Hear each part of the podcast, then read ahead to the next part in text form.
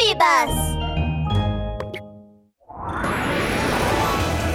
宇宙大冒険。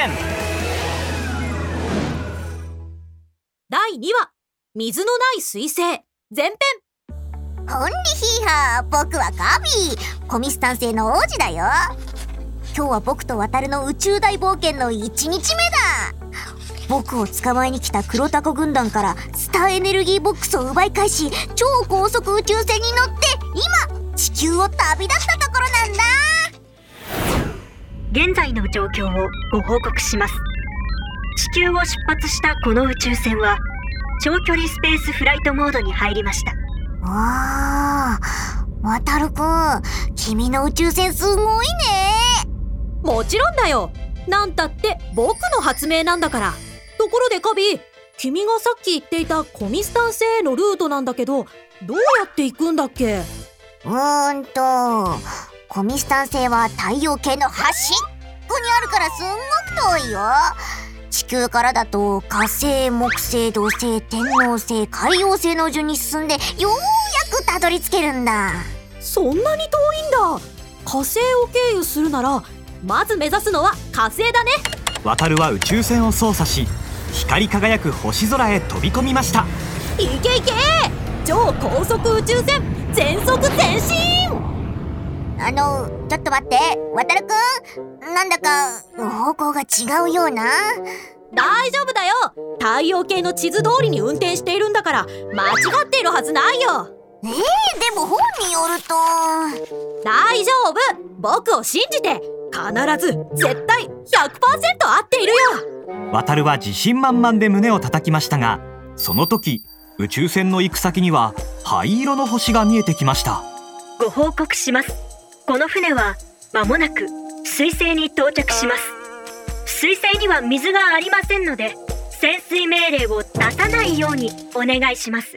水星？本によると地球から見ると水星と火星は逆方向だって渡るそんな。地図通りに運転しているのに。渡るの手元にある地図を見たカビーはさらに頭を抱えました。はあ渡るくん地図が逆さまです。えそれはそのすみません。申し訳なさそうに頭をかきながら謝った渡るでしたが宇宙船の前にある彗星を見た途端好奇心で目を輝かせましたねえカビ。どうせ間違えたんだしいっそのこと彗星に行ってみない？僕実はまだ彗星に行ったことないんだ。もうしょうがないな。宇宙船は間もなく着陸。目的地彗星。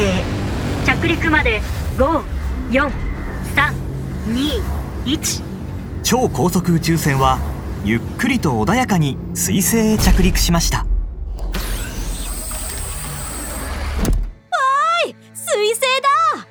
カビーと一緒に宇宙船を降りた渡るは彗星の地面に立ちました。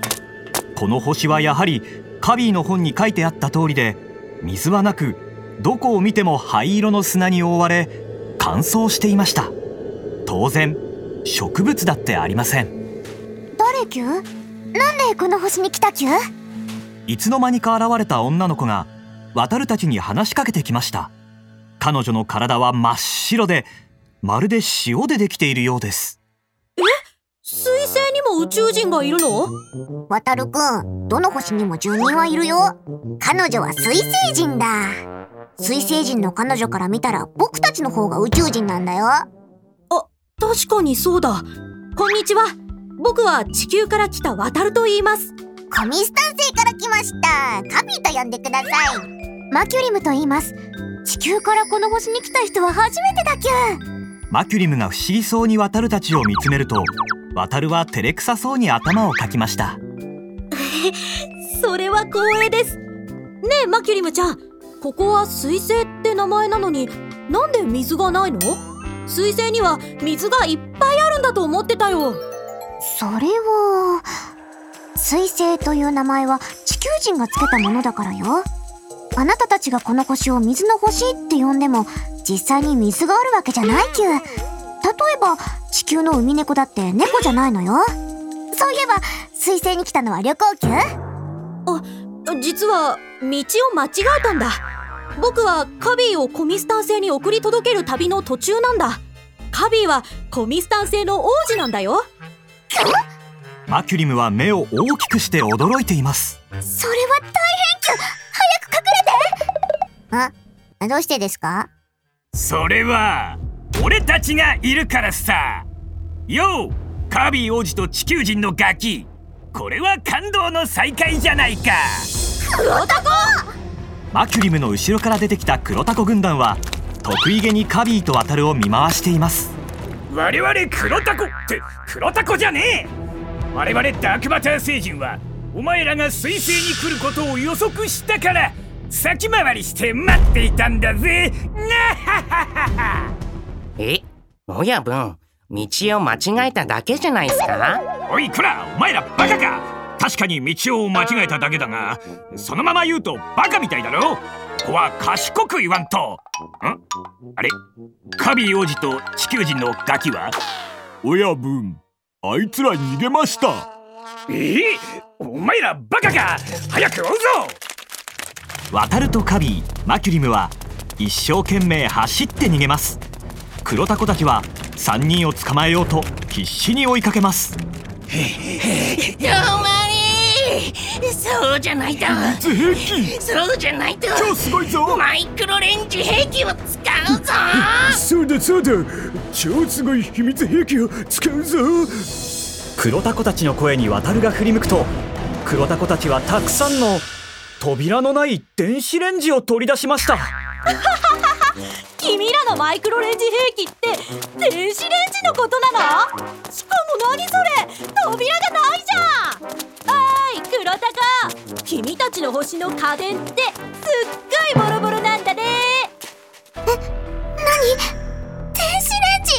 た助けて電子レンジという言葉を聞いたマキュリムは恐怖のあまり全身を震わせています。